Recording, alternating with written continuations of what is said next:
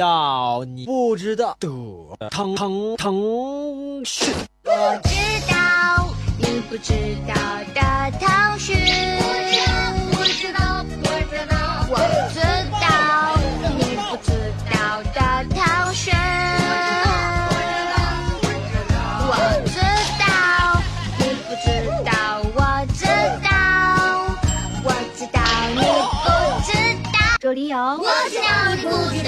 腾讯。Hello，大家好，欢迎收听腾讯 FM，我是曼宇。时光飞逝，马上就要跟2017年 say bye 啦。这一年，腾讯又向很多领域进军，诞生了一水儿的爆款黑科技，亮瞎了我们的眼。现在就让我来给各位一一盘点吧。二次元文化在今年不再只是一小撮九五后、零零后的专利，咱们鹅厂也向这个领域大举进发了呢。欢迎各位，特别荣幸啊，能把我们腾讯这个一个非常非常强势的一个平台和受大家欢迎的一个产品的团队请到我们这里来。来，咱们在开始之前，还是给我们简单的介绍一下，到底什么是二次元？但一般来说，呃，二次元的意思实际上它是指二维，因为最早的漫画与动画它都是一种二维平面的产物。嗯。呃，但是今到了今天，呃，二次元肯定二次元文化肯定已经不限于动画与漫画，它还包括呃游戏。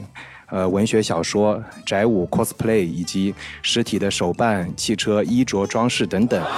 我们很多现实生活中的那个词，都是从二次元世界当中演变过来的。啊、那简直是太多了。我随便举一下，比如说大家现在经常说的 CP 啊，呃，宅腐机啊，攻受啊，等等等等等，一个我都不懂，咱们一个来啊。比如说我们经常现在说的大叔控、萝莉控，嗯，这些空就是二次元的词汇。哦。还有一个就是我们聊天的时候经常会说黑线，啊，就是因为它三道脑袋上有三道线竖。线黑线这这很形象。对嗯，我刚才说的前方高能，对。到底是什么意思？前方高能就是过去我们看视频就是单纯看视频，嗯现在看视频就是大家可以边吐槽边看视频，你可以看到屏幕上很多的字飞来飞去。嗯，如果说前面有一个剧情特别的雷人，或者说特别的震撼，就会有小伙伴说前方高能预警。呃，腾讯动漫的内容体系主要主要包括两个部分，一个部分是来自于购买海外的正版版权作品，嗯。这里包括大家熟悉的，比如说呃《火影忍者》啊，然后《海贼王啊》等等。另外一部分就是我们的原创内容，嗯，因为腾讯动漫是一个开放平台，所以我们鼓励所有的人都可以把你们的作品上传到腾讯动漫的平台上。我们为了扶持原创作品，所以一五年我们推出了一个追梦计划，总共是投入八千万元，对，去鼓励作者大胆的创作。一六年的时候，我们会加大投入，投入三亿元去做巨星基金，就是把我不仅仅去实现这些漫画家的梦想，同时我们也是想为中国动漫产业打造更多的巨星。对，所以在这里也呼吁，就是各位有梦想的画家，赶快拿起画笔来加入我们腾讯动漫的大家庭。一叶一菩提，一花一世界。当你这是佛心少年呢？哎呀，气氛都被你破坏了。有这么一朵云，连接世界，连接未来。你想不想知道这是什么云呢？告诉我们一下云是什么？呃，简单的这么一个概念吧，云就相当于你从此不再需要知道你使用的计算能力，你使用的这些资源是从哪里来的，你只需要用它们，就好像你打开水龙头就有水可以用，不需要知道水厂建在哪里了。啊、我一直以为云它就是一个储存东西的，就是手机不够了，然后就是 iCloud，然后就可以存到那儿去呃，这是个人云，也是云的一个重要的领域。啊。那我们你是以做的呢为？云是晴天没法用的是吧？嗯，其实我我给大家举一下例子，比如说大家使用滴滴去，呃，在叫车的时候，同时可能有几呃几百万人甚至上千万人在同时叫车，嗯。那这个时候肯定有甚至有几百万辆的车在随时在移动嗯。啊，每个车它的方位是什么，然后叫车了之后这个订单怎么派发给哪一个司机啊，那司机怎么去抢单，这些都需要后台巨大的这种计算的资源去支持的。那腾讯云呢，就是提供的整个的这种，嗯。比如说你的衣食住行呐、你的比如说滴滴去打车，嗯。那饿了么叫外卖是吧？对，叫外卖就是分配给取外卖的人。嗯，像我们平台上有一家叫一代喜的这个啊呃我就用啊，呃，发展非常的迅猛，呃它的这个业在最高速的二零一五年最高速发展期的时候，呃。它的这个业务量每个月都在翻番，就是翻倍的这样增长。每个月翻番。对，然后它就是在通过腾讯云上面去给它提供这支撑之后，就是很容易，它整个公司我们称之为一种轻公司的概念，就是没有任何的 IT 资产，所有的 IT 资产全在云上面。整个的公司都基于云上面去构建的，所以能够让它非常轻的这种这种公司的这种资产的情况下，快速的呃爆发式的业务增长。然后你用呃网页浏览新闻。然后你用搜索东西，都其实背后都是云计算在支撑。过年要发红包，要收红包，然后啊，这种也要用云计算吗？必须的，一下子这么多的人要同时用一个服务的时候，只有云可以在一瞬间给你提供这么巨大的一个计算分发能力，要不然这红包是发不出去的。天呐！对啊，啊，我一直以为说云计算就是呃 to B，然后什么很高深的企业才能用得上，就跟我们每个人都小白用户没有关系。玩游戏啊，玩游戏也会，所以后台也是整个云在支撑的。大家还记得几个月前卖血卖肾换来的 iPhone X 吗？当然记得了。其中最让人惊叹的，无疑就是它新增的人脸识别功能。其实咱们腾讯早就开始做了，快跟我们来一探究竟吧。我们团队是做人脸识别的嘛，其实我不太理解人脸识别是做什么的，但是一听这个词就觉得特别牛，因为很多的美国电影啊，像《碟中谍四》，一开场就有一个特工，然后戴上那个眼镜就在大街上搜索人脸，然后啪出来了，就是他要找到这个目标。那你们是不是就做类似这样的技术？对的，呃，我是正好是负责就是人脸识别技术的研发，人脸识别就是把我们采集到的。呃，图像，然后送给计算机进行处理，然后识别出他的身份。那他是通过什么去分辨说这两个是不是一个人呢？计算机会整，就是它会汇总很多的信息，比方说，呃，五官的这各种各样的比例，然后还有五官的这种呃纹理的信息，然后最终它表现为就是，呃，一串数数字特征。这个数字特征每一个人都是唯一的。那有了这个。数字之后就可以进行对比，可是我不相信，我身份证照片超丑的。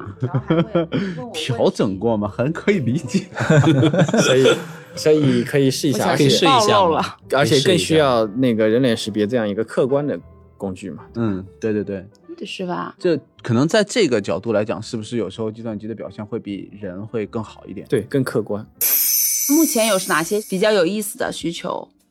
实际上，很多这种像婚恋网站，嗯，它其实我们也分析到有一些这种用户啊，他有一个这样的心态，就是很多人他其实，比如说看到一个女生，看到一个他暗恋的对象，他等一下，你说的是女生还是女神？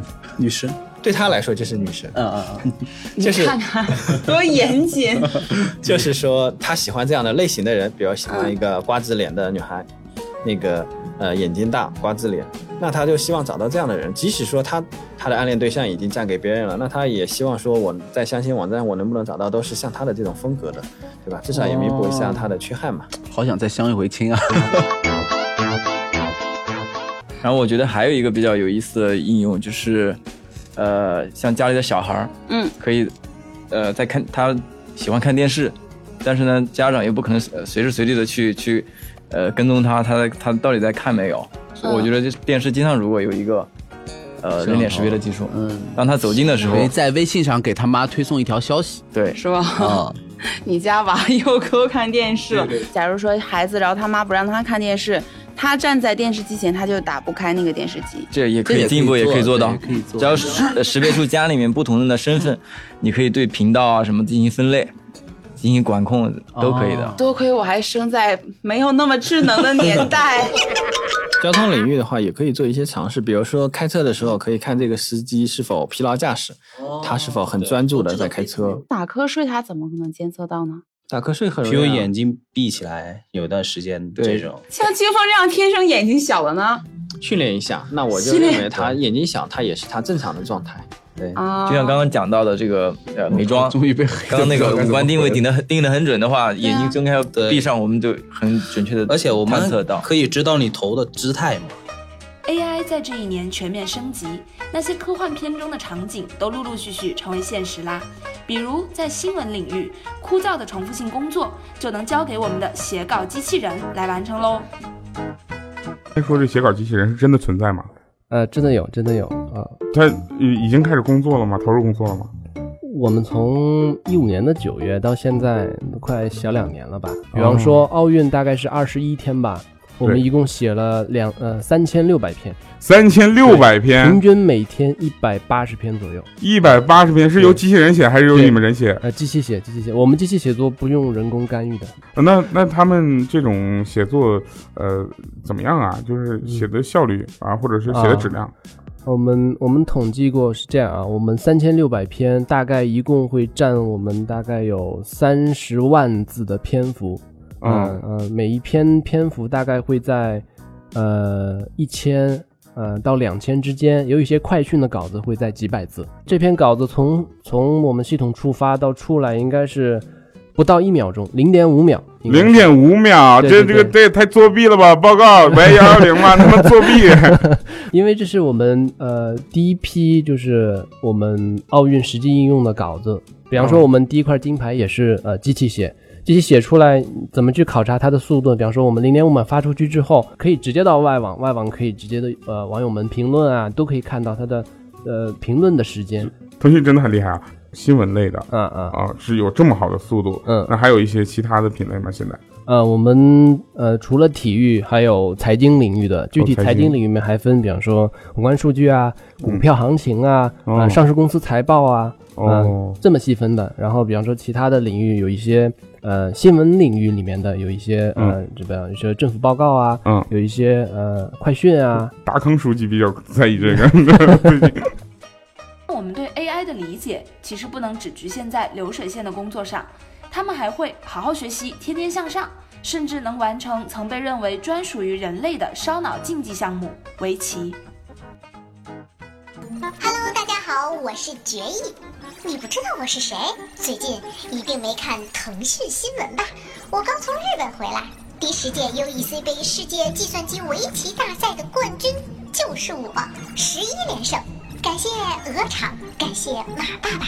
我们掌声谢谢载誉而归的决议。接下来呢，我们就正式的请出我们鹅厂的副总裁姚鑫，还有去年腾讯新成立的这么一个神秘部门，当然也是决议诞生的地方 AI Lab 的执行主任张彤，一起来揭开鹅厂人工智能的神秘面纱。一五年大概在下半年开始，那时候可能大家还对没有 AI 的这个如今这么火的一个一个概念，但是那时候我们已经对大数据、云计算这一块的东西，应该是看到了行业的发展的趋势。然后在二零一五年的下半年，公司就开始说在一些基础研究上面希望有些投入。啊，大概我们在二零一六年四月份开始，啊，我们正式的是想去做一个 AI lab。然后一直到现在这个情况，如果我们从科研的和对原创性呃技术研究的这种定位的话，我们应该是腾讯公司发展史上第一个。老百姓认为的 AI 是一个，因为我们更多的知识面是来源于科幻，我相信是一个很酷的外表，然后它比人还聪明，像《西部世界》或者《机械公敌》什么之类的这样的一些影片的来源，就是他们会觉得是一个超强的人。